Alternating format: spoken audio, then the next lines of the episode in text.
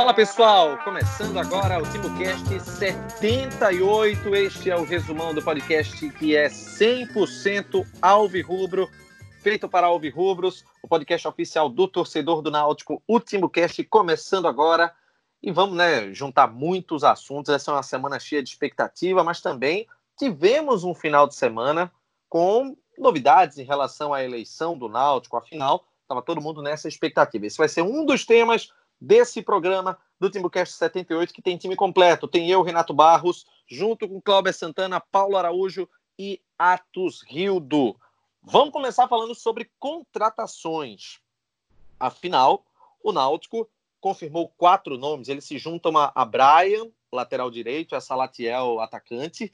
E os nomes anunciados nesta segunda-feira foram os de Ronaldo Alves, todo mundo conhece bem, né? Passou pelo Náutico 2011, 2012, é, em 2013 foi para o Internacional, voltou em 2015, vindo do Havaí, ficou até 2016, foi vendido ao esporte, na minha visão, um excelente negócio. Foi bater no CSA depois do, do período lá no esporte e agora está voltando para o Náutico, uma contratação que o Náutico está tratando como é, se fosse realmente de um, um dos grandes nomes né, desse, desse elenco que está sendo montado ou incrementado para a próxima temporada. Além dele, Luanderson, volante que foi do Havaí. O Havaí que acho que ganhou dois jogos né, na, na Série A, dois, três jogos, eu muito pouco, teve uma péssima campanha na Série A do Campeonato Brasileiro. Confesso que pouco conheço do, do, do Luanderson. O Marcão, goleiro do Brasil de Pelotas, tem uma baixa média de gols das últimas temporadas, mas também tem uma baixa produtividade como goleiro, jogou muito pouco. Daqui a pouquinho a gente destrincha um pouco mais. Ele era o reserva do, do Carlos Eduardo. E também o Gui, Guilhermo, Guilhermo, enfim, é, Paiva, ele é paraguaio, estava no Zamora da Venezuela, disputou Libertadores, por exemplo, mas pertence ao Olímpia e está vindo por empréstimo para a equipe do Náutico. Vamos começar primeiro sobre esse assunto de contratações, falando sobre nomes, né? Esses nomes, o que, é que o pessoal achou. Começando com você, Clauber, o que é que você considera né, dessas contratações que o Náutico fez? São nomes que realmente agradam a torcida? Edno disse que tinha jogador que a torcida iria gostar. Você acha que essas contratações, tirando o assunto Chiesa, que a gente vai abordar mais à frente, que a gente sabe que todo mundo está na expectativa, mas esses nomes especificamente já dão realmente uma, uma cara legal para o Náutico, já vão realmente dando uma expectativa positiva, Cláudia? Fala, Renato, Ato, Chapo. É, assim, as, as contratações dá, dá para dividir por blocos. assim. Eu acho que a que eu mais gostei foi o Ronaldo Alves, é, mesmo vindo em baixa, mas assim, jogador para sair da Série A para vir para a Série B tem que vir em baixa mesmo. Não tem para onde. É difícil tirar alguém de, em alta de lá. Mas é um jogador que tem. É, que já mostrou bom futebol, apesar de duas temporadas aí não ter vindo bem, mas já jogou uma Série B pelo Náutico bem e tem capacidade de repetir isso. Tem 30 anos e pelo que eu soube, o que pesou para ele vir, é, na verdade, foi nem é, é, o interesse do Náutico, foi mais até a vontade dele de vestir a camisa do Náutico, de recuperar o bom futebol, de, de saber que aqui ele tem condições de jogar, de ser um ambiente que ele conhece muito bem. Então é um jogador que chega com vontade. Então, e, e comparado ao que a gente tem, a gente vem falando muito que a, a defesa é uma, tem que ser uma das prioridades do Náutico. É, o Náutico não tinha zagueiro é, é, de fato titular com a lesão de Camutanga, então Ronaldo Alves chega nessa condição, é, chega com um perfil de liderança que é, o Dalpozo, por exemplo, gosta. Acho que o Dalpozo chegou até a jogar com ele, né, em 2000, trabalhou com ele em 2016. Então, é uma, é uma boa contratação, acho que chega para torcer para dar certo. Agora, é, é, toda contratação é uma aposta, né? algumas com mais risco, outras com menos riscos. Essa eu acho com um, um risco pequeno. É, se falou muito em comparação com o Castanha, que também jogava no CSA, mas assim, é, essa, essa foi a negociação que realmente houve. O Castanha estava sendo monitorado por Náutico, mas caso não não desse certo com o Ronaldo Alves. Com o Ronaldo Alves, você foi bem tranquilo, é, pela vontade dele, baixou a pedido, então veio sem muito problema. O Guilherme Paiva, eu não conheço, mas assim, busquei algumas informações. Jogador que joga pelo lado do campo, pode jogar centralizado também. E acompanhando alguns, alguns jornalistas de Minas Gerais, do sul do país, é, que acompanharam o desempenho do Zambora na Libertadores, disseram que era o jogador mais interessante do time.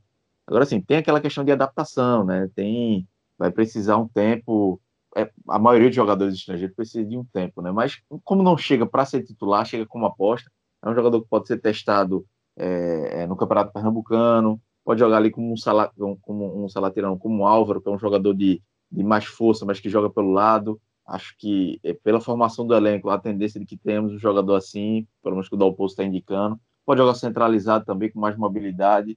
Enfim, é uma aposta que eu acho válida, né, nas condições que veio, é, por empréstimo. O Náutico veio observando ele desde 2018, então não acredito que seja um, um tiro no escuro, não. Torcer, torcer para dar certo.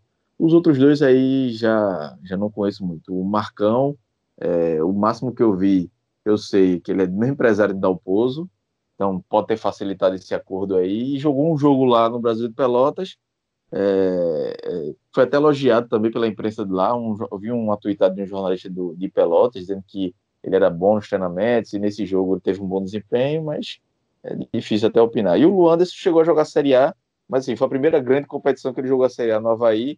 A torcida do Havaí não gosta dele lá, acho que é até natural pela, pela campanha que o, que o Havaí fez, mas se destacou no Campeonato Catarinense, né? Então é, é outra aposta, assim, talvez uma outra aposta de mais risco.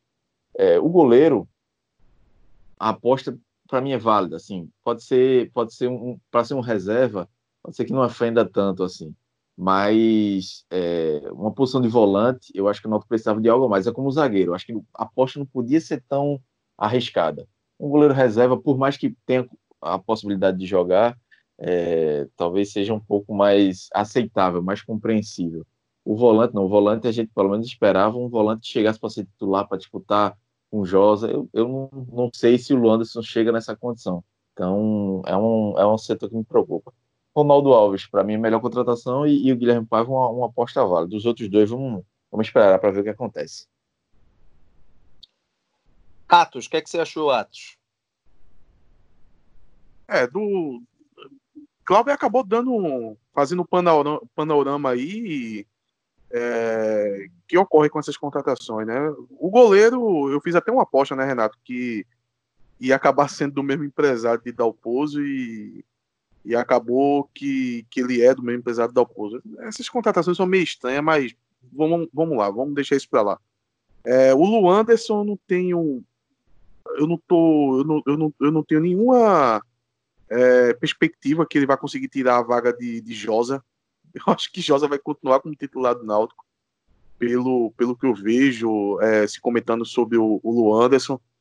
Então, acho que se um jogador chega e, e você não tem nem impressão que ele vai tirar a vaga de Josa, então é porque a gente ainda está precisando ali de primeiro volante.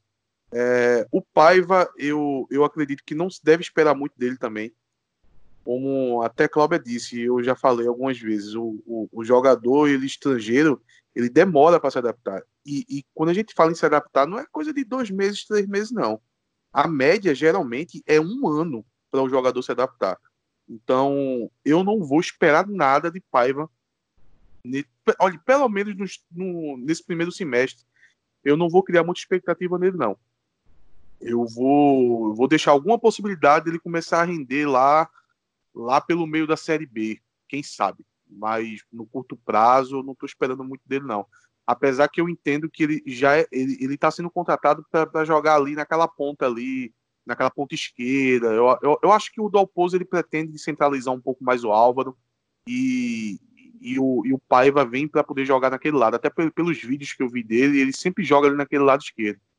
É, Ronaldo Alves, de fato, acaba sendo a, a, a melhor contratação eu acho que ele pode não corresponder à expectativa que alguma parte da torcida tem dele. Tá? Eu, pelo que eu senti da, das redes sociais, tem torcedores que acreditam que Ronaldo Alves pode ser o grande zagueiro que a gente precisa para conquistar principalmente o acesso da, da Série B. Eu acho que é um jogador acima do nível do que a gente, a que a gente tem hoje, né? principalmente que a gente não conta com Camutanga. Então, Ronaldo Alves, é, se você olhar que você tem Diego, Rafael Ribeiro, é, Lombardi, realmente, Ronaldo Alves é um jogador que você sabe que algo ele vai entregar a você. Dos que eu citei aqui agora, a gente não pode confiar em nenhum. Então é válido por esse ponto, mas não adianta se deslumbrar com, com Ronaldo Alves, não, porque realmente não, no, nas últimas passagens dele, ele, ele, anda muito pesado. Ele parece aquele jogador que joga com aquela calça de molhada, sabe, Renato? Pesado, não, é, sempre está atrás do atacante. É, então, eu só não estou deslumbrado com o nome dele, mas de fato, de, desse pacote de quatro jogadores, ele é o jogador mais interessante chega para ser titular. Agora veja, você está usando como parâmetro o, os jogos de Ronaldo Alves, acredito que pelo esporte, também pelo CSA, e nesses dois casos, o Ronaldo Alves disputou Série A. E aí eu vou perguntar a Chapo, numa Série B, será que ele não dá caldo? Chapo? É, eu acho que os dois últimos anos de. Desde que o Ronaldo Alves foi para o esporte, foi, foi bem abaixo da, da do que ele estava desempenhando no Náutico, né? Mas 2016 é... e 2017 ele foi relativamente bem, tanto que renovou por um bom, com um bom salário, inclusive. É, mas foi abaixo do que, do que era no Náutico. Ele não foi aquele cara que era no Náutico. E, e vem num declínio, né? Aos pouquinhos ele vem diminuindo. Tudo bem que agora ele caiu de divisão também. Então, talvez agora esteja até mais adequado ao momento dele. Então, eu acredito que, dentre as contratações, é a que a gente tem mais expectativa de que vá ser bem útil ao elenco. Útil. Não sei se vai ser o cara, o cara que vai resolver e tal, mas ele aparenta ser um, um investimento válido. É, o Paiva também eu gostei. Eu, eu, embora tenha essa, esse risco ainda, poucos, poucos jogadores é, chegam já adaptados, como foi o caso de Acosta. Embora Acosta tenha problema de entender como é que funcionava o negócio de cartão no Brasil, mas ele conseguiu render em campo, né? Então são poucos que conseguem já chegar rendendo. É, mas se render, eu acho que é um bom nome. É um jogador do, do, do estilo que eu gosto e do estilo que costuma se dar bem no Náutico também. É, o Luanderson e o Marcão o currículo deles fala por si, né? Então, provavelmente vão, vão ser casos como foram o de Luiz Carlos, de Gabriel Araújo, esses casos. É Eduardinho, o Anderson lembra muito do Eduardinho.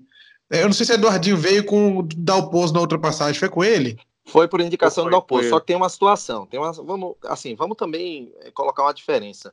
Eu não lembro exatamente qual foi o clube que Eduardinho veio, mas era um clube de pouca expressão. Comparado a um Luanderson que embora o Havaí tenha sido horrível na Série A, era uma Série A, eu acho que dá para se ter uma expectativa, talvez não tão negativa em relação a de Eduardinho. Eduardinho, meu Deus do céu, era horrível. Mas foi a única vez que o Anderson jogou uma partida no segundo semestre, né? Ele nunca tinha feito nada no segundo semestre na vida dele. Ele sempre jogou só campeonato estadual nesses times aí do Rio Grande do Sul, aqueles, aqueles é, sei lá. Veranópolis. Esses times, esses times assim, Veranópolis, essas coisas. Ele jogava nesses times aí, aí o Havaí contratou ele, não sei, talvez porque o Havaí também preparou um baita time para. Ele fez um campeonato catarinense, né? Então o Havaí deve ter avaliado ele, achou ele interessante. Ele, ele jogou, até o Paraense ele jogou em time pequeno, no Olímpia. Então ele nunca jogou num time médio na vida. Então, muito, muito fraco, muito.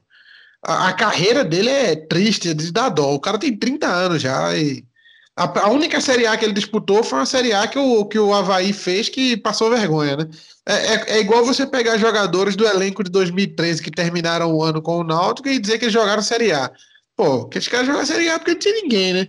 Então, eram os caras que tinham. Né? Jefferson jogou Série A naquela época, não jogou? Era Jefferson que acabou o ano, não foi? Olha, você tinha Hugo, que era Neymar da Zona Oeste, você tinha Ellington Andrade, que não chegou nem a jogar. Você tinha É, aquelas pecinhas, aquelas pecinhas todas ali já era Série A. Nem por isso eram bons jogadores para 2014. Então, o Luanderson e o Marcão, é, eu vou fingir que nem estão no elenco, é melhor. Agora o Paiva e o Ronaldo Alves acho que serão úteis, principalmente se o Paiva conseguir se adaptar rápido. O Você tinha falado alguma Eduard... coisa? Fala aí, Atos. Não, o Eduardinho, ele estava jogando a Copa Gaúcha esse ano. Pra tu ver o nível.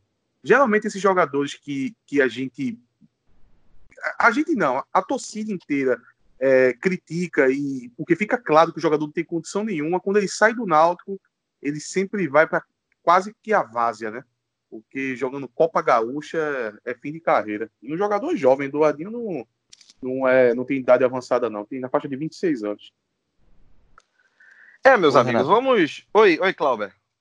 Só para completar, pouca gente comentou isso, mas Ronaldo Alves é mais um que chega com um contrato de dois anos, né? É, talvez isso também tenha facilitado um acerto, até para ele fazer um, um salário menor, é, vir com um salário menor.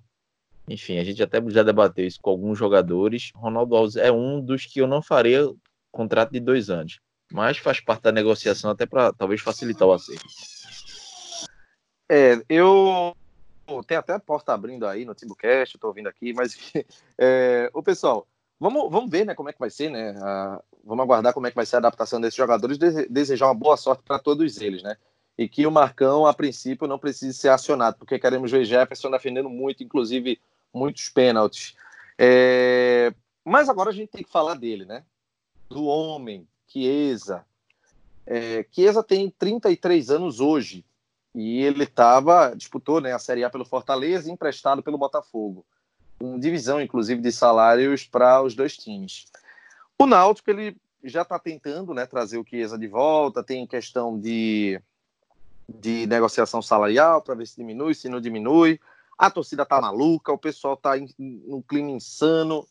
Mas a dúvida é, Atos, é, Chiesa, hoje, vamos supor, sendo hipotéticos, que ele consiga diminuir, o Náutico aumente um pouco e é 100 mil. Estou botando essa faixa salarial. Pode ser um pouco mais, pode ser um pouco menos. Você acha que vale a pena? Você acha que é um investimento válido?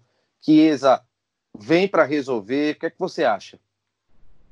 Ah, eu acho que vale a pena sim. Porque tem vários aspectos aí que, que acaba que você tem que levar bastante em consideração. Primeiro, é, que esse é o tipo do jogador. Eu, eu, eu, sei que esse argumento ele não é ele não é concreto assim, mas a gente sabe que no futebol isso vale muito, que é o seguinte: é, o Chiesa ela, ele tem uma identificação tão grande no Náutico que a gente já coloca como certo. Se Chiesa vem para o Náutico, ele já tem um, um, uma melhora assim no, no, potencial dele, sabe? Imagina que Chiesa vai jogar, sei lá, no, no CSA o ano que vem. É diferente. Se ele vem pro Náutico com a identificação, ele vem mais empolgado. Pô, eu até comentei no Twitter que se Chiesa chega no Náutico, vai o quê? Duas mil pessoas lá receber no estádio. Então, ele sabe que aqui é praticamente uma casa dele. Então, acho que o ambiente ia ajudar muito. Então, se você tem esse jogador com identificação tal, vale a pena você, você pagar um pouco mais caro. Agora, também tem que ser trabalhada a questão do marketing, é, até venda de camisas, enfim, tem que ter um pouco de criatividade para você ter o retorno de um jogador bomba, né? Que, que um, um, um Chiesa chegando no Náutico hoje, querendo ou não, mesmo ele não estando numa fase muito boa, que é parecido com o caso de Ronaldo Alves, né? Mas não deixa de ser uma bomba. Então você tem que saber trabalhar e saber vender esse nome, para que o Náutico tenha algum tipo de retorno. E para dar a última pincelada, eu acho que o, o perfil de Chiesa, por ser um, um, um centroavante, um goleador, é o tipo do jogador que você tem que ter no elenco, diferenciado para você conseguir um acesso. A gente viu jogadores aí na Série B. Hernani mesmo, Hernani vinha em baixa na carreira. E chegou na Série B, ele praticamente deitou na Série B. Até Rodrigão, né? Rodrigão já é quase um ex-jogador em atividade. E na Série B ele consegue lá fazer a sua dezena de gols. Então, eu acho interessante e acho necessário um jogador como Chiesa ali no comando de ataque, de centroavante, para que o Náutico chegue na Série B dizendo, vou subir. É, vamos passar essa pergunta para Chapo aqui. É, o que, é que você acha, Chapo? Investimento, questão de custo-benefício, será que ele corresponde? Porque uma coisa é certa, né? Chiesa não é o mesmo Chiesa de sete anos atrás, com aquele rendimento alto que a gente sabe. Mas ele dá um caldo ainda, o que, é que você espera? Ô, Renato, só antes de, de Chapo falar, acho que até para ajudar no, no comentário dele, é, tá tendo uma ansiedade muito grande da torcida né, sobre Chiesa. Eu, eu também estou com o ato de que é, seria uma boa contratação. Eu, no começo, assim que acabou a Série B, a Série C, começaram a especular a, essa questão de Chiesa, né? Começaram a comentar, tem que trazer e tal. Eu ficava meio com o pé atrás, pô, o cara não tá bem e tal. Mas depois analisando o mercado, vendo as possibilidades, não tem muita opção não, e num preço viável não, de centroavante, né? É melhor trazer um cara que, que já fergou por aqui, que a gente já conhece. Então, é claro que o, o preço conta muito. E é um jogador que é, é, a probabilidade de dar um retorno é boa. Então, eu acabei sendo convencido, analisando as opções, analisando o mercado, de que era a melhor opção mesmo.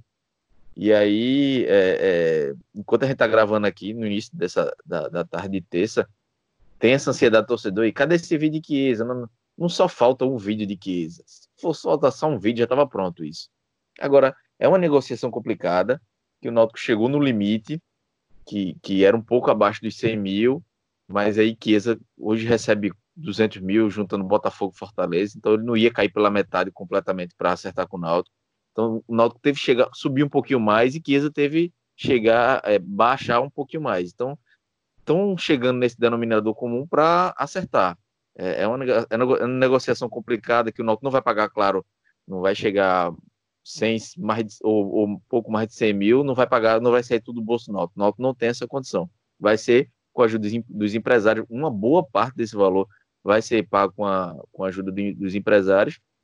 É questão de, acho que agora é questão de, de tempo, de talvez tempo de contrato, é, talvez o Náutico consiga baixar um pouquinho, num primeiro momento, o, o valor do contrato e ampliar depois na Série B ou em caso de acesso. É uma negociação complicada, mas assim, que está caminhando, tem um, tem um interesse das duas partes. Teve, teve partiu o interesse do Náutico, é, o Chiesa é, gostou da ideia, o empresário dele também, o empresário dele é o mesmo de Ronaldo Alves, é o mesmo de Thiago, então é, há já um bom entendimento entre o empresário e a, a, a diretoria do Náutico, então é só uma questão de ajustar valores, mas assim, a tendência de que, que acerte, se, se tudo der certo, Chiesa vai ser anunciado para o Náutico. Agora também é ter paciência, ter essa ansiedade do torcedor também é, só atrapalha, né? Porque acaba que, que se não dá certo, é futebol. Pode chegar um time da Série A agora, oferecer os 200 que Chiesa está pagando, e, e, ele vai fazer o quê? Ele vai preferir, como ele já está na metade do final da carreira, ele já vai preferir receber os 200 que ele recebe jogando na Série A. Mas assim, também pesa o fato de, a gente falou de Ronaldo Alves, Chiesa, a identificação que ele tem, aqui ele é, é, é querido pelo torcedor, é, se ele perde um gol, ele não vai ser tão criticado como foi no Fortaleza, ou foi no Botafogo, ou foi no São Paulo, porque o torcedor tem mais essa paciência com o jogador que ele conhece. Então, isso tudo também está pesando para a negociação de, de Chiesa com o Náutico. Acho que ele está levando isso em consideração. Agora, acredito eu que seja uma, uma questão de tempo aí para acertar e ele voltar para o Náutico. E representação dele também só quando ele tiver o mês de férias, né? Então, também essa, a, a, essa ansiedade toda dele, dele não, da torcida, vai ter que segurar um pouco. Eu acho que a torcida está de um, de um aquele estado de realmente ansiedade a mil. E, e o Náutico, eu acredito, né? espero que esteja programando. Deve ter muita coisa pronta em relação a, a, a Chiesa, não sabe ainda se vai acertar. É, inclusive, o Timbucast é um programa que é gravado, a gente deixa à disposição. Quando você estiver ouvindo, o Náutico pode ter acertado, pode até ter desistido, mas aqui a gente está trabalhando com a possibilidade do Náutico contratá-lo. E aí eu não duvido nada que no dia 22, quando o Náutico recebeu o ABC nos aflitos, que é, o Náutico não, é, não faça uma apresentação oficial dele lá. Vamos ver, né? Zaiatos. Não, eu queria, eu queria perguntar a Cláudia, eu queria fazer aqui o papel de advogado do diabo e a respeito da, de valores. Cláudia, me diz uma coisa, tu não acha, é, chegou a se veicular o nome do Vitória tal, mas eu não diria que não tem nenhum time interessado em Chiesa. Eu vou colocar diferente. Tu não acha que só existe um Náutico dispo, é, é, disposto a querer pagar 100 mil a Chiesa, Cláudio? Eu, não sei se os 100 mil, mas assim, de 200 ao que ele recebia 150, ninguém vai pagar. Nenhum clube é, difícil só quem for fazer uma loucura, mas um atacante embaixo. Atlético Goianiense é. eu acho que pagaria. É aí que tá, eu não sei se eu, eu, eu dei só esse exemplo, mas eu não acredito que o Atlético Goianiense faria isso, de chegar a pagar, até porque eles têm, normalmente eles não fazem folhas altas, absurdas, não. O Atlético costuma Talvez cair um, quando cai. O Ceará da vida pague também. É, mas aí o pessoal viu o desempenho dele lá, né? Do Fortaleza, né? É, eu não, não sei se o. O Vitória poderia ser um concorrente, mas assim, o Vitória ainda tá numa, numa crise, ainda tá se reorganizando, tá com o salário atrasado. Mas assim, eu acho que no patamar que Chiesa quer receber hoje, pouco abaixo de 200 mil, sei lá, entre 100 e 150, só Náutico e Vitória pagariam pelo histórico que ele tem. Mas assim, também não acredito que o Vitória chegaria a 150, como o Náutico não vai chegar a esse, a esse patamar, vai, vai ser menos. Então a única concorrência seria essa, mas eu não, sei se o, se o Vitória fará esse esforço todo, não sei se o Vitória está disposto e tem a capacidade financeira hoje de fazer. O Náutico está fazendo porque pode fazer por causa de, da ajuda dos empresários. É, então, eu acho que é, é, mais essa questão de, de, da vontade dele, dele se sentir em casa no Náutico, foi o clube que ele, que ele talvez tenha tido mais sucesso na carreira. Vitória fez também, mas é, talvez o torcedor não tenha. Em nenhum clube do Brasil, a contratação de Chiesa terá a expectativa que está tendo no Náutico, em nenhum. Então, eu acho que só isso aí já mostra o, o peso dele para a contratação. E sobre a ação de, de marketing, acho que o Náutico já está se preparando para isso. Já há uma preparação nos bastidores. Não é como eu disse, não vai ser um, é um vídeo, não é uma foto que está atrapalhando, não. É questão financeira mesmo. Se fosse um vídeo, meu amigo, eu já tinha feito rapidinho. Agora, para pagar 100 mil, se o Náutico oferecesse a Ortigosa, não seria melhor, não? Não, mas Ortigosa não vale 100 mil, não, pô. Chiesa vale, você acha? Eu, ô, Atio, assim, muita gente Será fala que não vale? mas eu acho, eu acho que Chiesa já deu resultado na Série B. Ortigosa nunca deu. Então, claro que ele tá jogando no Campeonato Paraguai lá, tá fazendo gol. Mas eu, eu, não, eu tenho minha desconfiança. Ele jogou um reta final de Série A pelo Paraná e era banco, né? Ortigosa. Eu não, não consigo botar muita fé de que, que Ortigosa valeria isso, valeria o peso desse investimento, não. Chiesa eu acho uma aposta mais certa. Eu também. Vamos Cláudio, falar, conclui último... aí, Atos, para a gente ouvir a opinião de Chapo também. Diz aí. Não, é que o último jogo que eu vi do, do time de Ortigosa, ele estava no banco. Eu acho que o, o valor de Ortigosa gira em torno de 50. É, olha, o, o custo-benefício de Ortigosa pode até ser melhor. Eu não estou discutindo isso. Agora, valor de mercado, o de Chiesa é bem maior do que o Ortigosa. Isso aí, para mim, é claro. Até porque futebol e, paraguaio, também, né? o nível é muito baixo. É, e de retorno também com, com o marketing, com, sei lá, sabendo trabalhar o nome do jogador. Chapo, você, se tivesse 100 mil, você daria os 100 mil em Chiesa ou preferia oferecer 50, 60 para trazer Ortigosa? Ah, 50, 60 para Ortigosa, eu, talvez com 50 Ortigosa eu tentava. Agora, eu não acho que os dois têm o mesmo valor, não. Uh, Chiesa é bem mais jogador que Ortigosa. É claro que criou-se essa imagem de Ortigosa porque ele teve resultados me melhor, assim, melhores não, né? Ele uh, foi bem na Série C e foi bem no Pernambucano. Não, não jogou em um nível de exigência muito alto. Chiesa, embora tenha jogado há mais tempo atrás, ele fez temporadas muito boas pelo Náutico, pelo Bahia. Então, é, eu não acho que eles tenham o mesmo valor de mercado, não. Chiesa está jogando Série A ano passado, esse ano. Então, não, não acho que seja a, o mesmo valor do mercado. Acredito que tem uma diferença razoável entre os dois. Acho que é quase essa aí mesmo, 50 e 100. Né? Em Chiesa vale 100, Ortigosa vale 50. Aí, pra, pelo, por esse valor, se, se Ortigosa aceitar vir por 50, eu, eu talvez optasse por ele. Agora, se ficar. Eh, se eu tiver a opção dos dois, se Chiesa aceitar 100 e Ortigosa aceitar 50, eu prefiro Chiesa. Agora também tem um. É... Característica aí. Fala, Renato também tem uma situação, né? Da diferença entre os dois. É, o Ortigoso ele é um jogador mais de grupo. O Chiesa a gente também não tem que esquecer que ele tem aquele lado mimado dele, que pode complicar um ambiente, ainda mais vindo com um salário muito acima dos demais. Porque isso aí sempre foi uma discussão. É, isso já deu errado em muito lugar de você ter. Porque qual vai ser a média salarial do Náutico? Em torno de 30 mil? Muitos jogadores de 25, 30, né? Talvez alguns de 40 e Chiesa acima de 100 mil ou 100 mil. E o Ortigosa estaria dentro do, da média financeira e é um jogador mais de grupo. Então, dá para levar isso em consideração também. É, eu, eu, fico com minhas dúvidas, né? Vamos, vamos ver como é que o Náutico vai se portar, se vai de fato confirmar a contratação de Chiesa, se não vai, enfim. Mas que é, é o investimento ele possa ser bem feito, não, não ocorra um, um, como é que a gente pode dizer, um passo maior que a perna. Acho que isso é, o Náutico não vai fazer, né? Oi. Deixa eu dar a última pontuada. É, olha, pelo que pelo que eu conheço assim do perfil de Diógenes e tal, é, da direção de futebol como um todo, eu não, eu não tenho informação disso, é um puro palpite, apesar que eu ando acertando meus palpites. Mas eu vou dizer uma coisa para você. Eu acho que a direção de futebol ele tentou Ortigosa. Porque Ortigosa, eu acho que é mais do interesse dessa direção de futebol do que o próprio Chiesa. Eu acho que eles encontraram algum empecilho em Ortigosa e aí sim eles foram atrás de Chiesa. É, ninguém sabe, né? É, é, porque essa época do ano também é, é, foda, né? Muita coisa que acontece, muita, muita especulação. É... E vamos ver agora, dentro dessa, dessa, dessa história, a gente chega até uma conclusão, né? É, se o Náutico está com um grupo de investidores direcionado para a questão de Chiesa e também do Ronaldo Alves, que eu acho que vai receber um alto salário, eu acredito que não vai se gastar muita bala para a questão de Jorge Henrique, né? Há um acerto verbal já de muito tempo, mas eu acho que o Jorge Henrique vai receber um salário bem baixo no Náutico, viu? O que é que vocês acham? Eu daria um salário mínimo. Você, Chapo? Eu, eu daria um salário e meio. Acho que, dependendo Caralho. das funções que ele for. É, Jorge Henrique, provável. Olha, existe a possibilidade de ele queimar a língua nossa, né? Mas eu acho muito difícil ele ter alguma serventia em campo.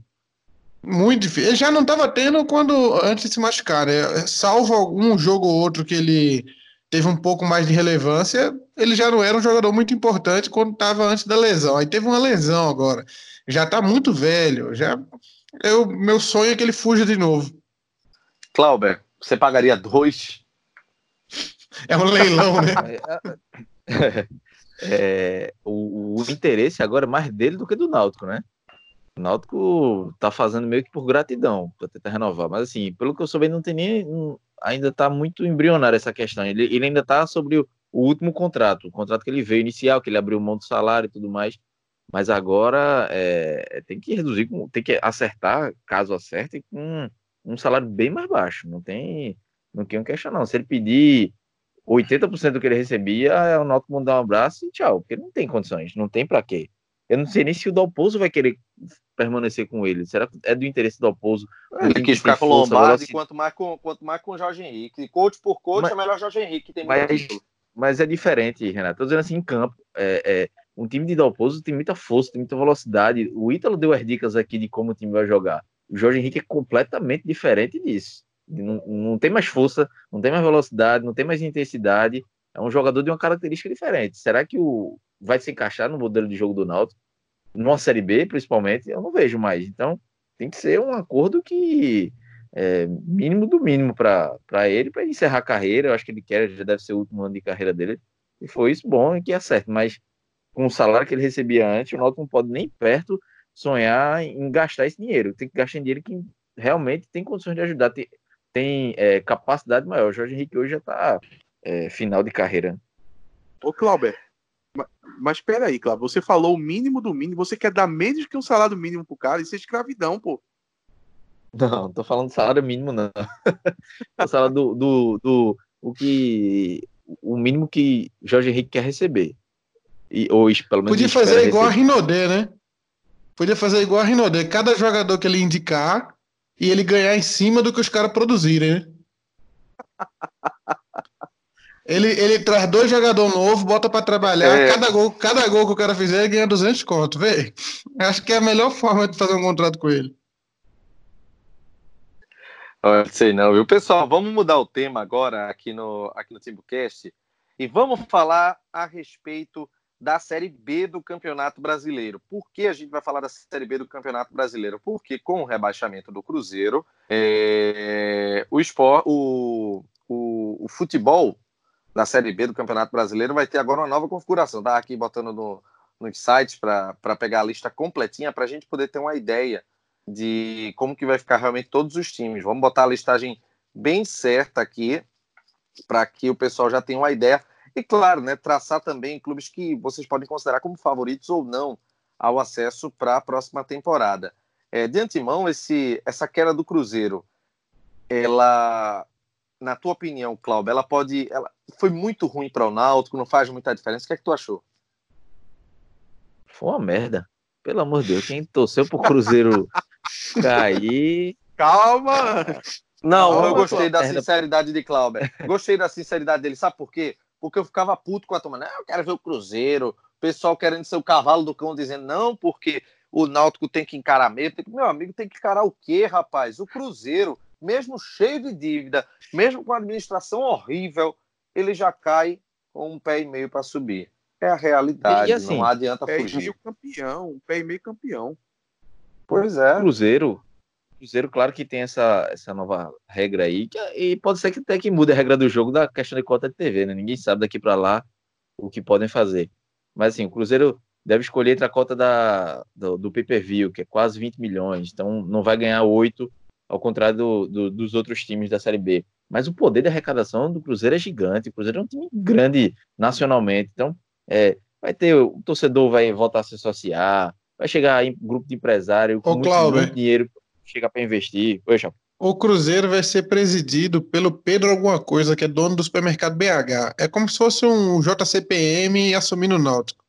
E o cara é, o cara, o cara é trilionário. O cara vai encher, é provavelmente parecido com ele deve fazer parecido com o que o Paulo Nobre fez no Palmeiras.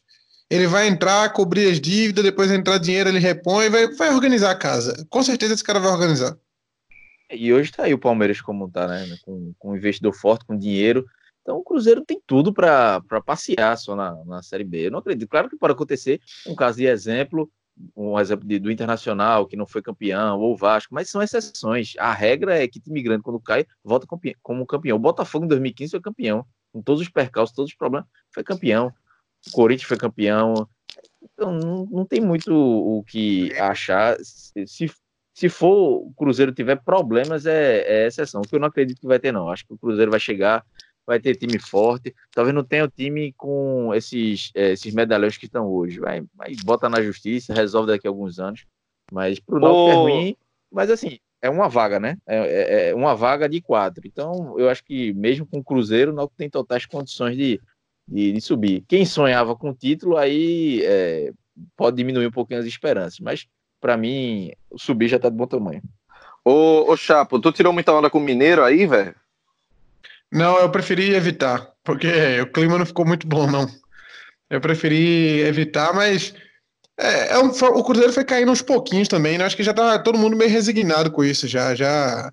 Pô, Cruzeiro, os últimos cinco jogos, os últimos sete jogos, o Cruzeiro não ganhou nenhum, e na verdade a última vitória faz uns dez jogos, e, e o, ele, ele enfrentou nesse caminho CSA e, e Havaí, e nenhum dos dois ele conseguiu vencer em casa, então já, já meio que o pessoal já estava só esperando a confirmação, entendeu? Aquela, aquele, aquela pessoa que está em estado terminal, que a família sofre, mas já vinha, já vinha esperando que isso fosse acontecer.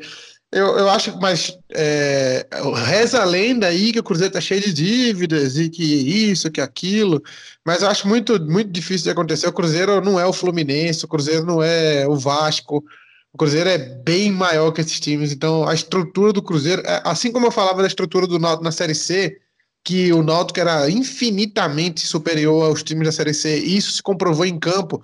Mesmo o Náutico começando titubeando nas, du nas duas temporadas, ele terminou como melhor campanha nas duas temporadas. É, então, mesmo começando meio aos trancos e barrancos ali, mudança de treinador, nas duas ele conseguiu é, reverter e, e liderar o campeonato com facilidade. O, o Cruzeiro muito provavelmente vai fazer a mesma coisa. O Cruzeiro jogar com o sub-20 do Cruzeiro, com alguns, alguns acréscimos de jogadores.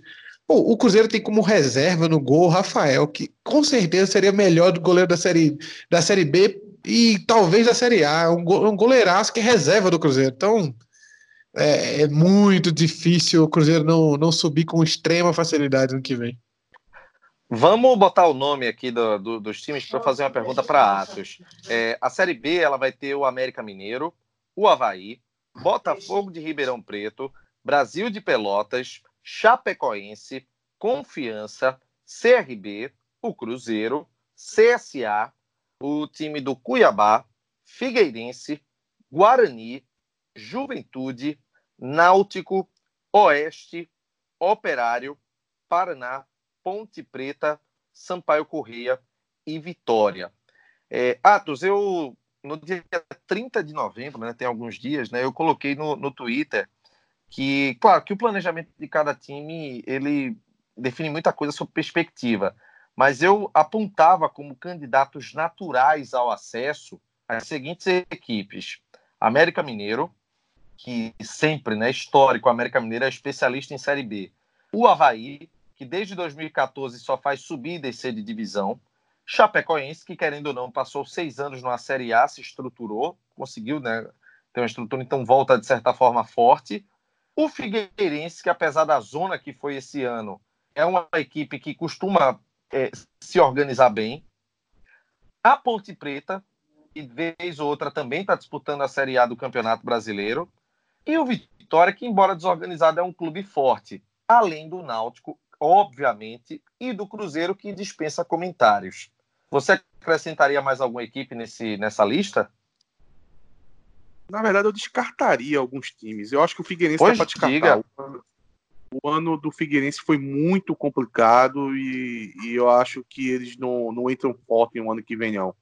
É, até o Vitória é parecido com o caso do Figueirense, mas no Vitória você fica com o pé atrás.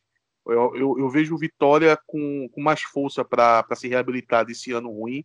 Costuma revelar muito jogador também, né? É, tem uma base muito forte, sempre treinamento lá é, é de, de, de, de, de Série A praticamente, vamos dizer assim. Então o Figueirense eu descarto um pouco. Eu coloco a Chapecoense como uma incógnita.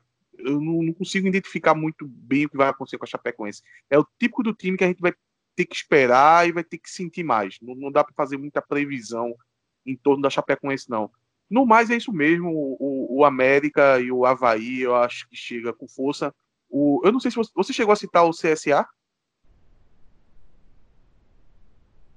Eu acho que o CSA não. Viu? Eu ia, eu ia falar do CSA. Eu ia falar do CSA, mas eu, eu acabei deixando mais de lado. Porém, existe um, um dado que pode contribuir muito para colocar o CSA entre os favoritos, né? Que o gestor lá entrou, equacionou toda a dívida, o, o CSA vem zerado de dívida, pode ter força para brigar pelo acesso. Por que, que eu, eu não acho. coloquei? Porque o CSA veio numa, numa, escalada né, da Série D até a Série A e agora ele está encarando o primeiro rebaixamento. O CSA Santa é Cruz é fez isso também, né? o... no histórico. E hoje, do... e hoje, né? É, pois é, mas, mas aí é que tá. Mas o, o Santa Cruz não equacionou toda a dívida, né? É, o CSA ele é um incógnito. Mas, ô Renato, Renato, o, CSA, o CSA nunca teve dívida, pô. O CSA nunca teve dívida. O CSA, há oito anos atrás, estava disputando a segunda divisão do Alagoano, pô. Como é que um time desse faz dívida? Não tem dívida. É igual falar de dívida. Ah, não, o Náutico pagou salário em dia. Mas tava na Série C, pô. Não tem como não pagar salário em dia na Série C. É o salário de dois mil, mil e reais. Como é que não vai pagar? Agora, quero ver o CSA agora, que ele veio da Série A, teve a, folha foi muito mais alta, teve um monte de barquinha que ele contratou, que agora vai ter uns contratos para renegociar. É, é, é, outro mundo que o CSA está vivendo que ele nunca viveu. O CSA não joga a Série A há 40 anos, pô. Mas é por isso, mas é por isso que eu coloco uma incógnita. Você tá me dando muitas variáveis que me fizeram não colocar. Eu ponho o CSA na Série D em quatro anos. É. Eu, não, eu não esqueço não, eu, nunca quando você colocou o Joinville como não, é. Chapo disse que o Joinville era um exemplo de clube a ser seguido. Cadê o Joinville? Onde é que agora? o Joinville tá agora? Sim, você disse que era um Então, exemplo. Série D. O time que eu comento vai pra Série D, pô. Não, eu acho. Mas, mas ó, eu, eu, eu apostaria. Os candidatos a subir para mim são Vitória, Ponte, Náutico, Havaí e América. E o Cruzeiro. São esses seis aí, o resto. Chapecoense, Figueirense pela situação que o Figueirense está, e Chapecoense, porque eu acho que Chapecoense, CSA, são os times que ficam, enquanto eles estão na Série A, eles estão na Série A. No dia que eles caírem para a Série B, eles desmoronam de vez. Eu acho que eles só se sustentam enquanto estão na Série A. O, o CSA e o Chapecoense, no dia que a Chapecoense bater na C, ela não volta nem tão cedo. Ô, Renato. Oi. Eu acho que o CSA é um, é um, é um time que corre por fora eu, eu coloco ele no mesmo patamar é, do Paraná. CSA e Paraná são, são dois times que eu não ficaria surpreso se, se acabasse pelo menos disputando ali, chegando naquela reta final ali, precisando vencer um jogo para conseguir subir. Eu vejo esses dois times com alguma chance. É, agora, acima do Náutico, eu só vejo o Cruzeiro, o América e o Havaí. Cruzeiro, América e Havaí, eu acho que eles são um pouco mais favoritos do que o Náutico. Eu Tem o Guarani também, né?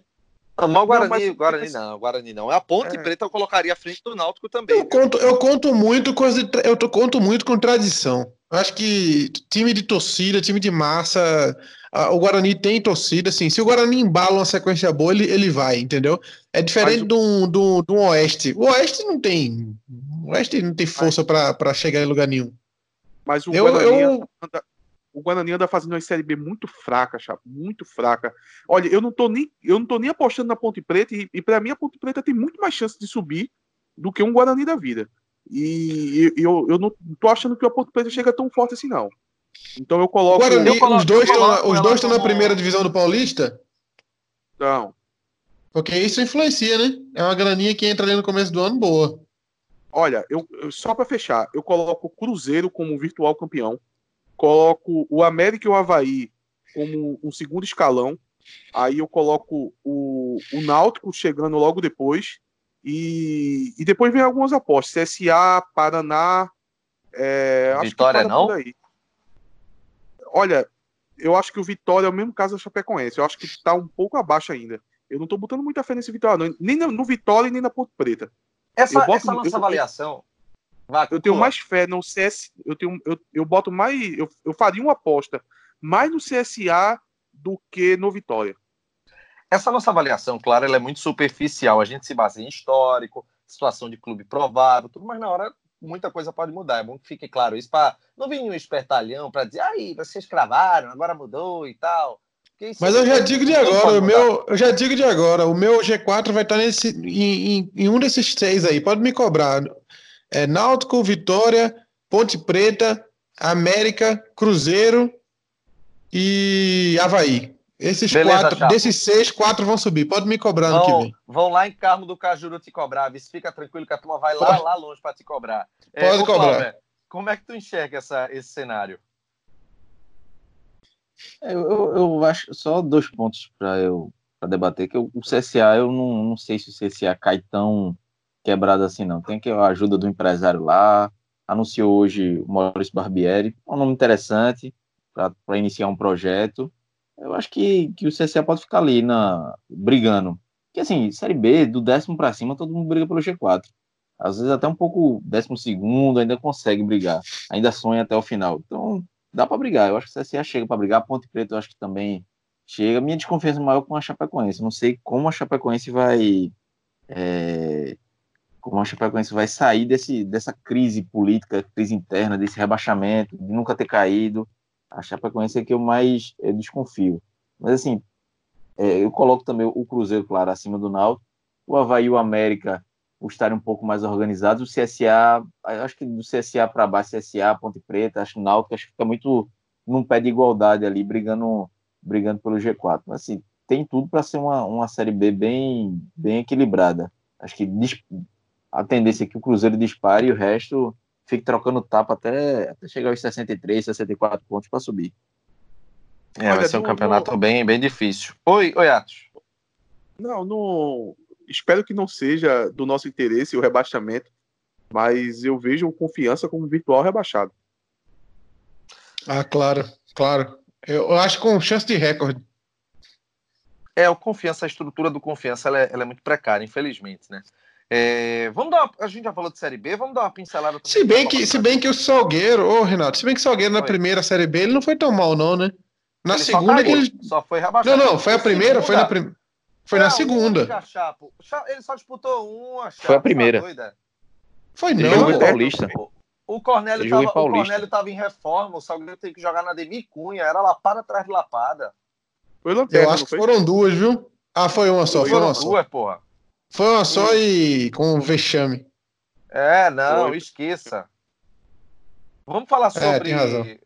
Vamos falar sobre a Copa do Brasil, porque o- os potes da primeira fase eles estão definidos. E no pote D, a gente tem o Náutico, o Remo, Boa, Volta Redonda, ABC, Atlético Acreano, Botafogo da Paraíba e América de Natal, Operário e São José. Tem as equipes. Mas esse é o nosso H. pote, né, Renato? Isso, exatamente. Aí, Pra que tu diz os enfrentar- times do nosso pote se a gente não vai pegar nenhum deles? Mas só tô dizendo os potes de cada um, fique tranquilo. Eu vou dizer agora os times que o Náutico pode enfrentar. É, o São Luís do Rio Grande do Sul, o Calcaia do Ceará, Toledo do Paraná, Frei Paulistano de Sergipe, Lagarto do Sergipe, Atlético da Bahia, Afogados da Engazeira. Rapaz, como é esse nome aqui? Aquidauanense do Mato Se ninguém, fizer, Sul, se ninguém fizer piada com esse time, eu vou fazer, viu? Barbalha do Ceará é, e o Vilhanense de Roraima. o Vilhanense de Roraima. Não, Chapo, você não vai fazer Esse- piada nenhuma, não, viu? Esse, esse time aí, o Aquidauanense, é daquela tribo do Aquidauanos, né? Nossa, meu. Minha nossa. Pô, mas, mas Eu tava tô rindo. pronta já. Eu tô rindo da coragem dele de falar isso. É Sim, mas verdade. pô. Ah, peraí também. Aí vocês não podem me jogar, não. A piada tá pronta, pô. Não precisa, não precisa fazer nada. Não, Ô, para Renato, com isso. Agora, Oi. agora esse pote, esse pote H, eu, eu senti falta do, do Balax, que é o time de Carlinho Bala, e daquele time que Betinho tá jogando, porque é, é do nível. O Barcelona do Jordão. É, é mais ou menos. Não faz isso. Rápido, Não, na primeira fase.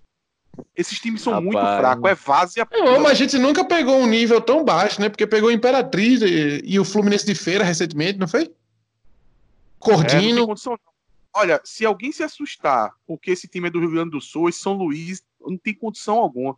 É uma equipe muito fraca. Se fosse uma avenida lá do Rio Grande do Sul, eu ainda poderia dizer que poderia pintar uma zebra. Mas esse São Luís aí é várzea pura. Todos os times Afogados, pô. O Afogados está nesse, nesse pote aí. É, Porra. Parece ser muito fraco mesmo. lugar do Pernambucano, porra. Respeita. Ah, ah, ah. Ó, vocês estão falando aí, a gente até falou do Salgueiro. Eu vim ver aqui, eu acabei por curiosidade vindo ver a classificação. O Salgueiro terminou na 19 colocação, com 26 pontos, na frente É, ainda do Duque Duque foi de pior, né? Caxias. E teve oito vitórias o Salgueiro, viu? Oito vitórias o Salgueiro teve. Então, Honrosas oito vitórias. honrosas vitórias. Não, o que, o que eu me lembro é que o Salgueiro começou até médio, né? Brigando no meio da tabela, depois que ele despencou, não foi?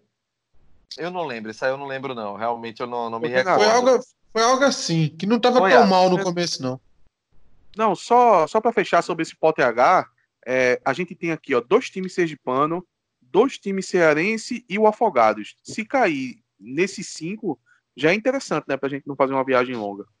É, é verdade. Principalmente acho- com o Afogado, né? Eu acho melhor, se fosse para torcer para um sorteio, pegaria o Calcaia ou o Barbalha do Ceará.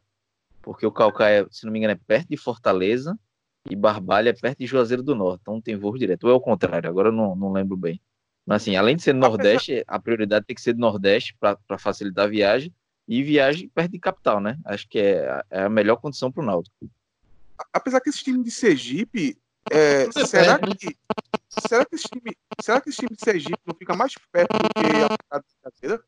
Afogado da Engazeira tá- Lagarto, Lagarto é 70 quilômetros de Aracaju, pô. Então desce em Aracaju, pega um ônibusinho, uma hora tá lá já. É, Afogados dá uns É. 300. O Frei Paulistano vai jogar a Copa do Nordeste, né? Então deixa quieto. Não- É bom não Criar uma tem menos um- rivalidade. uma né? verbinha. Um- é, já tem uma verbinha de Copa do Nordeste, então já tem mais dinheiro que os outros. Então, é, já, já tiraria. E o Lagarto, quem, quem tava jogando Acho que as Lagarto? piores, as piores opções pra mim são o Vila Velhense lá e o São Luís. Puta merda, esse, esse aqui da Uanos aí no Mato Grosso do. Sul deve ser uma viagem horrível, velho. Olha, calma aí, que 18 Cláudio tá demonstrando. Cláudio tá demonstrando medo com o Frei Paulistano. Que várzea. Não, eu tô dizendo Pessoal, vamos, o ideal é pegar o mais liso, né?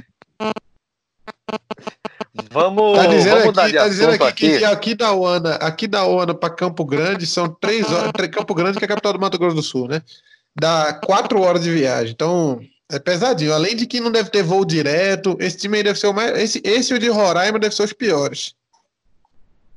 É, pessoal, vamos seguir agora para o próximo tema aqui do nosso Simulcast e o último tema nesse resumão, que foram as eleições né, no, no último domingo, né? A eleição no Executivo, que já tinha aclamação de Edno e Diógenes, e no Conselho Deliberativo, com três chapas disputando proporção maior nas cadeiras do Conselho. É, até passando no resultado do Executivo, né, foram um total de votantes 1.198, foram 1.150 votos para Edno, um nulo e 47 brancos. Meus amigos, eu, eu, eu não sei, eu não- a pessoa ir para a sede para votar em branco, eu não sei não. Mas enfim, O colegiado. é, deve ter sido aquele colegiado mesmo, viu? A Tinha que 47 abaixou, pessoas ali, né? mas- Sei não, mas enfim, a, a turma ir para a sede para votar em branco, meu amigo, é, é- sei não, viu? Mas vamos lá. E vamos ao que interessa, né? Que foi a eleição no Conselho Deliberativo. É, a divisão, né, para o ano que vem ficou da seguinte forma: são 43 vagas para a chapa 100, que tinha como candidato à presidência o Newton Moraes, 186 vagas para a chapa 200, que tem como candidato e muito provavelmente futuro presidente do Conselho, Alexandre Carneiro, e 34 vagas para a chapa 300, que é que tinha como candidato Rafael Gazanel. É, é, Clauber, foi muito dentro do previsto, não foi? Pelo menos ao meu ver, eu acho que ficaria realmente dessa forma. O que é que você achou? Renato, eu acho que ficou no esperado mesmo. Talvez fosse um pouquinho mais do da chapa de Edno, do Alexandre. talvez ficasse. Eu esperava um pouquinho mais, mas está dentro da, da, da normalidade. É, até para não justificar o medo que o, o medo e a, a tentativa de eliminar a oposição que estava rolando na chapa, né? Isso aí foi o que me assustou mais, porque estava tudo muito tranquilo e eles mesmos criaram uma rivalidade, criaram um clima de revanchismo que é, desnecessariamente vai criar um clima de animosidade no, no Conselho Deliberativo no, no, nas próximas, a partir do, do, próximo ano. Mas assim, não tinha como, era impossível, tinha que ser, tinha que ter, tinha que ser muito incompetente para não per, perder essa eleição, ou correr risco de perder essa eleição. Então, com o nome de Edno e de hoje na frente da chapa, é, era meio caminho andado para ter uma, uma, uma, votação muito segura e foi o que aconteceu. Acho que não.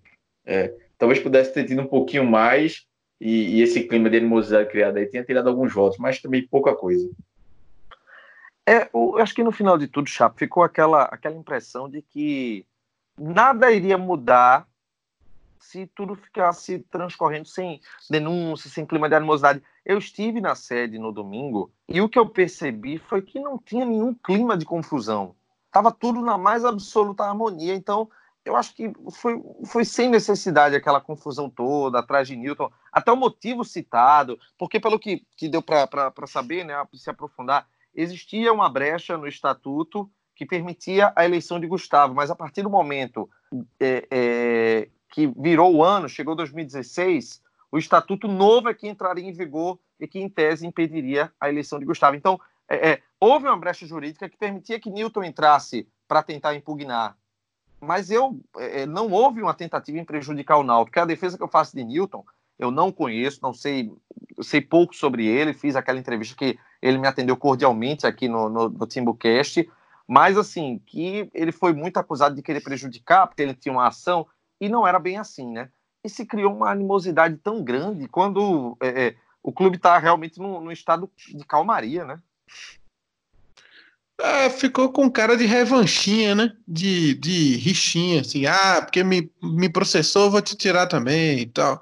Ficou um clima meio desse jeito, bem, bem infantil e bem desnecessário. É, como tu falou no começo aí, acho que se não tivesse, se ninguém tivesse falado nada, provavelmente, se ninguém tivesse falado nem um pio sobre nada da eleição, provavelmente o resultado da eleição seria muito parecido com o que foi. Talvez até um pouco melhor para a chapa de Edno lá de Alexandre Carneiro. É, mas eu não sei com que intenção criar, talvez por essa revanchinha, esse clima de, de vou descontar o que você tentou fazer, ficou esse climinha bobo, desnecessário. Ah, que bom que já se encerrou essa bobagem aí, já tudo voltou à paz. Tomara que não, não, não, não continuem né, essa troca de farpas aí de quando um tiver oportunidade de bater no outro e fica aquele negócio. Tomara que não seja assim, porque só, só prejudica, né? Tomara que continue na calmaria, até porque é, é, é, uma, é uma conversa que rolou muito também durante a eleição. A oposição no Náutico durante muito tempo, se de, de, de, todos os lados, se trabalhou com a ideia de dar uma travada no executivo para tentar atrapalhar e tal. E isso só prejudica o Náutico. Né? É, não, não, parece muito, não parece estratégia muito inteligente. Mas espero que não seja dessa forma que o, executivo, que que o, o conselho sirva para fiscalizar e para ajudar no que for necessário. Não, não sirva para atrapalhar ou servir como pedra no caminho, não. Agora, sabe o que me deixou muito irritado, é, Atos? Foi que esse, esse clima de animosidade acabou tirando né, da, das profundezas do Náutico figuras, logicamente eu não vou querer citar nomes aqui, que me causam muita irritação. Pessoas que olham muito política. E não estou falando de um lado só, não, viu? Eu estou falando dos dois lados da polarização do Náutico daqueles que muita gente chamava de corja e do, dos outros que chamavam de xiitas do MTA, porque apareceu dos dois lados, gente começando a, a criar aquele clima político de novo, que me irritou profundamente. Talvez tenha sido o que mais me irritou nessa, nessa confusão desnecessária do Conselho, porque é impressionante que tem gente que é, é esquece o momento e lembra logo de querer apontar o dedo, é, querer generalizar, falar que todo mundo é ruim de um lado, todo mundo é ruim do outro. Pensa uma raiva que me deu, Atos. É, mas acontece que essas figuras aí já é esperada, né? Eles sobrevivem disso. Então, não me irritou tanto não, porque eu já esperava já que eles, eles aparecem mesmo nessa época.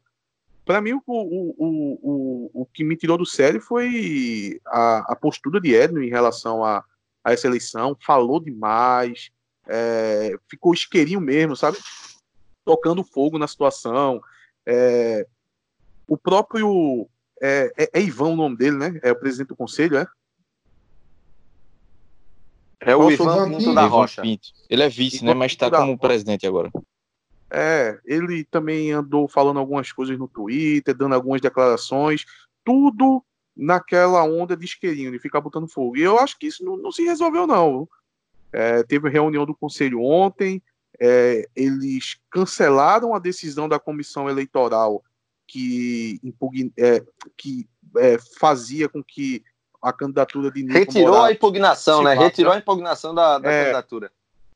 É, e deixou para ser decidido pela no ano que vem, pela, pelos novos conselheiros que vai entrar. Olha, eu acho que isso aí ainda pode dar pano para manga e eu acho que eles vão acabar botando fogo é, nesse ambiente do Náutico. Então tem que aguardar ainda para ver o que acontece. Parece que essa turma não tem o que fazer e fica botando fogo no, nos ânimos. Né? Agora, a, a respeito do, do, número alto de, de voto em branco que você falou, Renato, é, não sei se você sabe, mas um, uma votação que teve votos em branco recorde foi uma que teve no esporte. Foram mais de 400 votos em, em, em branco que teve lá no, na eleição do esporte, porque um dos candidatos era branquinho. O torcedor do esporte ia lá e votava em branco, achando que estava votando no candidato. Minha Nossa Senhora. É, eu não vou nem comentar, eu não vou comentar nem isso, porque não, não, não merece o meu, o meu espaço. Pelo amor de Deus. Ó, oh, é, inclusive. Isso foi eu... zoeira, né? Porque durante 10 segundos eu, eu imaginei que tava falando sério. É, é, eu tive, inclusive, até uma conversa muito bacana com, com Alexandre Carneiro lá na sede do Náutico. E falei algumas coisas com ele, porque ele é o provável novo presidente do conselho, né? E eu espero que a atuação do conselho ela seja minimamente decente, porque esse ano ficou algum, algumas Renato. coisas deixaram muito a desejar, né? É, se eu for falar do Escuda, é o mínimo diante de muitas coisas. Eu, quero, eu, eu falei com ele sobre é, cuidado com o CT que é preciso, o CT está numa situação difícil, está precisando melhorar muita coisa, questão de escudo, questão da marca do clube, que é uma coisa séria e que o Náutico acabou deixando muito de lado tratar com seriedade esse assunto. Enfim, são, são questões importantes. Oi, oi Cláudio.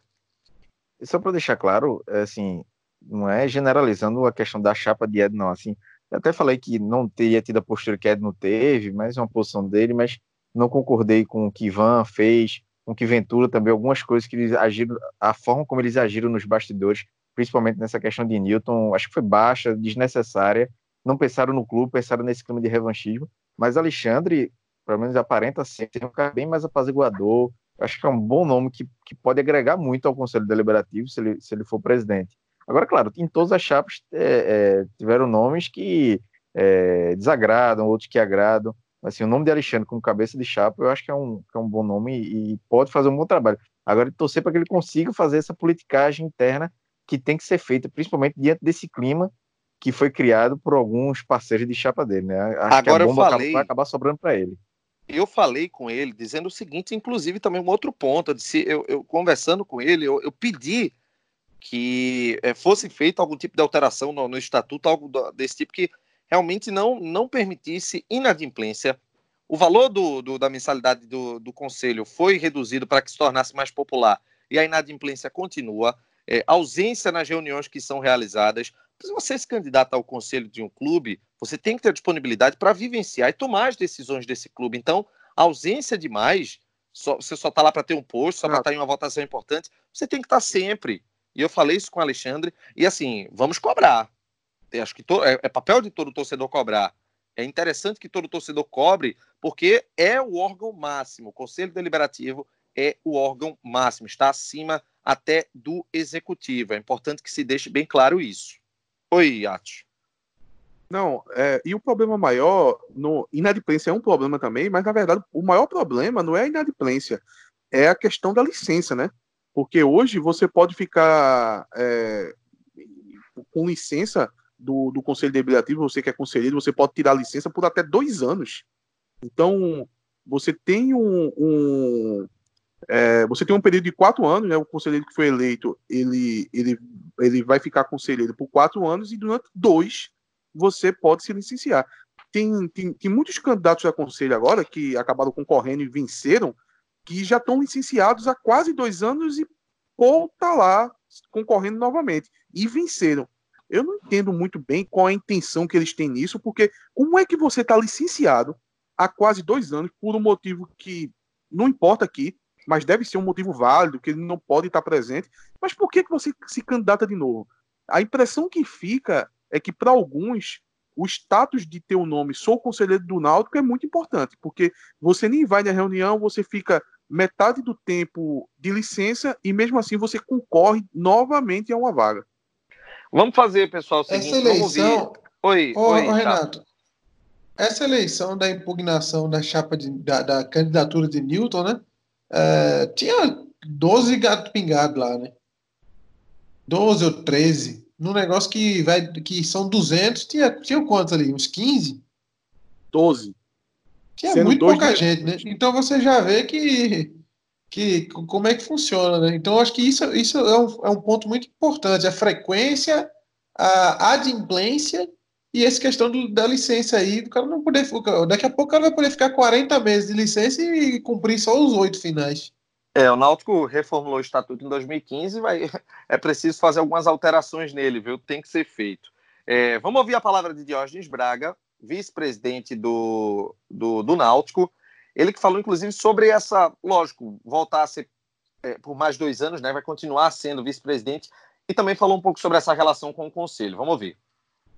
É claro que você tem uma felicidade muito grande de você estar à frente do clube, né? A gente tem uma, não é identificação, né? Uma vez eu, eu falei para minha esposa, o Náutico não é, é, é, é uma, uma paixão da minha vida, o Náutico é uma parte da minha vida, né?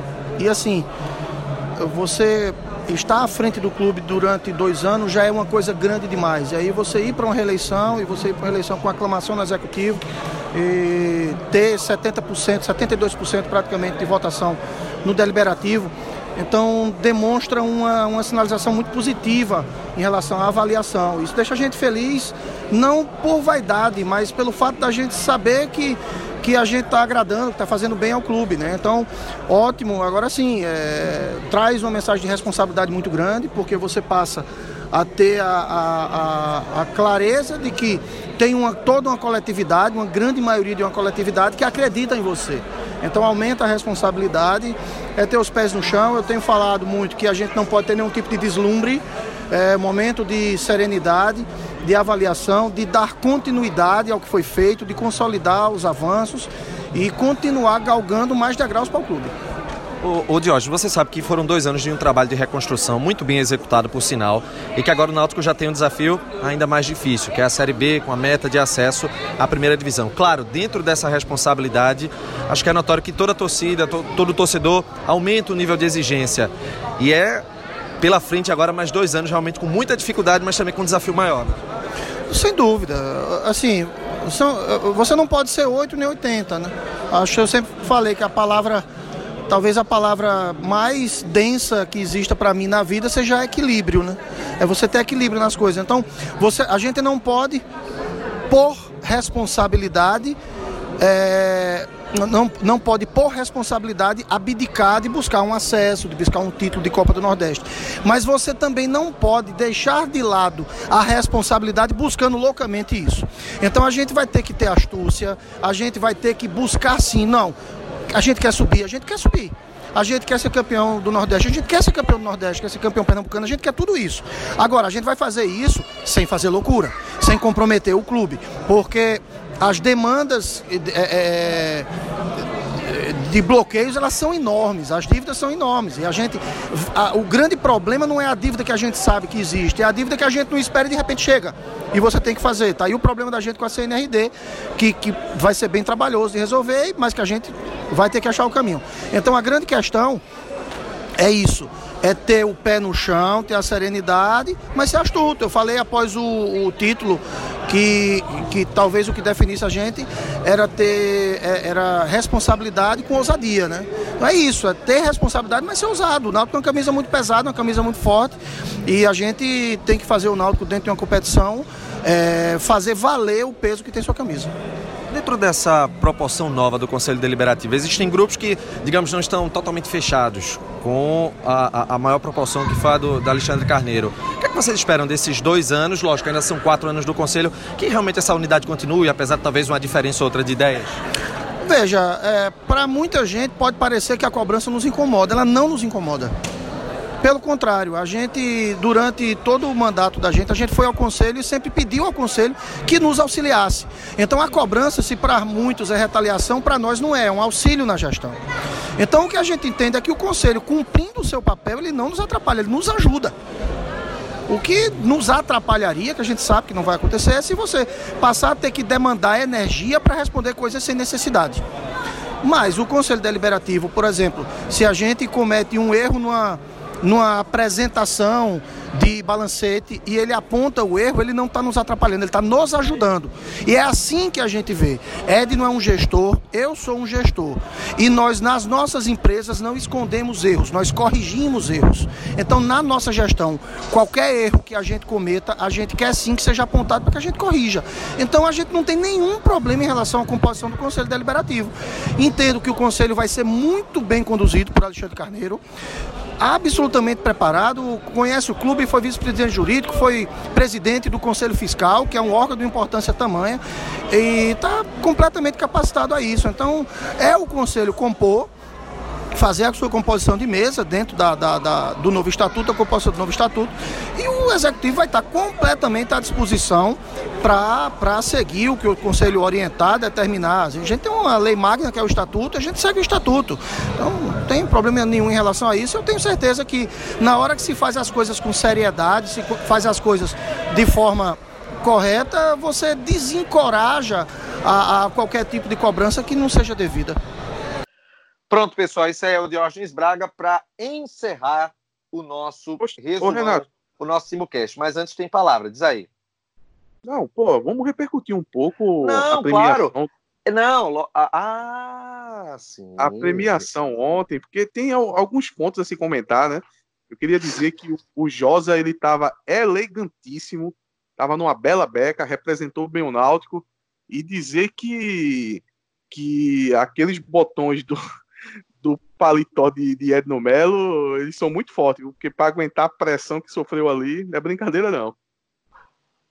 Vamos fazer aqui o um comentário sobre o estilo de, de Edno, Diógenes e Josa na, na premiação também, Cláudia e, e Chapo. Para mim, Josa tava, tava bem vestido, perfeito. Sem comentários para Josa. Nota 10. Chapo. Chapo. Eu, eu achei o botão da, do paletó de Ed, de Ed um, botão guerreiro, viu? Tava segurando ali na armação ali do meio campo com, com maestria. Tava, é, o... tava muito perto de estourar, muito perto, muito perto. Se a Paola o... Oliveira beija um pouquinho mais perto do cangote ali, ele estourava. É, meu Deus do céu. É, pessoal, é, cada presidente de, do, dos clubes campeões brasileiros, cada presidente ganhou um carro um carro zero quilômetro e a informação que a gente teve é de que Edno decidiu dividir o valor né, desse veículo com todos os membros do departamento de futebol. Se eu for realmente confirmado, eu acho isso uma atitude muito errado. nobre. Por que você não, acha errado? Não. Porque eu acho que esse carro deveria ser dado para o ciclista prateado lá, que não deram a bicicleta dele, e deveria compensar agora dando o carro para ele. Coitado, rapaz. Tá sem bicicleta. Aí ele podia, ir, ele podia ir no próximo jogo de carro, já era melhor. Ele não, dá... até Quando... porque ele poderia virar Uber e parar de ficar fazendo essas viagens de bicicleta. É... Nossa senhora. Pessoal, vamos encerrar isso aqui, vamos, porque a gente já está num clima aqui de, de, de, de zona e esse Timbucast é um programa sério. Tchau, Atos, até a próxima. Tchau, Renato, até a próxima. Valeu, Chapa, até a próxima. Até a próxima. Valeu, Cláudio, até a próxima. Ô, Renato, só para concluir, a gente vai divulgar Diga. uma pesquisa né, de, de avaliação Sim. aí para os torcedores. Passa mais informações aí que a turma já vai, vai ajudar muito Vou a gente. Vou passar agora. Vamos lá. Veja só, pessoal. Na, nas nossas redes sociais, a gente vai divulgar uma pesquisa para que todos os nossos ouvintes eles tenham uma liberdade de opinar sobre o Timbucast. A gente está encerrando o nosso primeiro ano de trabalho e é muito importante ter esse feedback, saber o retorno, o que é que pode ser melhorado, o que é que vocês gostam mais, o que é que vocês sugerem para o programa. E por conta disso, a gente elaborou uma pesquisa no Google Docs, aquela, aquele tipo de pesquisa que você, em 5, 7 minutinhos, você consegue responder tranquilamente e tenha certeza que vai nos ajudar nos resultados para que a gente possa trazer um programa ainda melhor em 2020 com muita coisa boa para que você possa participar com a gente, não apenas na interatividade, mas também na elaboração, né, nos ajustes do formato do Timbucast. Ok, pessoal? Muito em breve nas nossas redes sociais, ainda essa semana, a gente está colocando essa pesquisa no ar. Beleza? Cláudia, de novo. Até a próxima. Agora sim. Um abraço. Até a próxima. Valeu, galera. Final do nosso TimbuCast 78, final do resumão www.timbucast.com.br, nosso site, arroba TimbuCast no Instagram, arroba TimbuCast underline CNC no Twitter e facebook.com.br no Facebook, são as nossas redes sociais. Um abraço, gente. Esse é o TimbuCast, o podcast oficial do torcedor do Náutico. Valeu, tchau.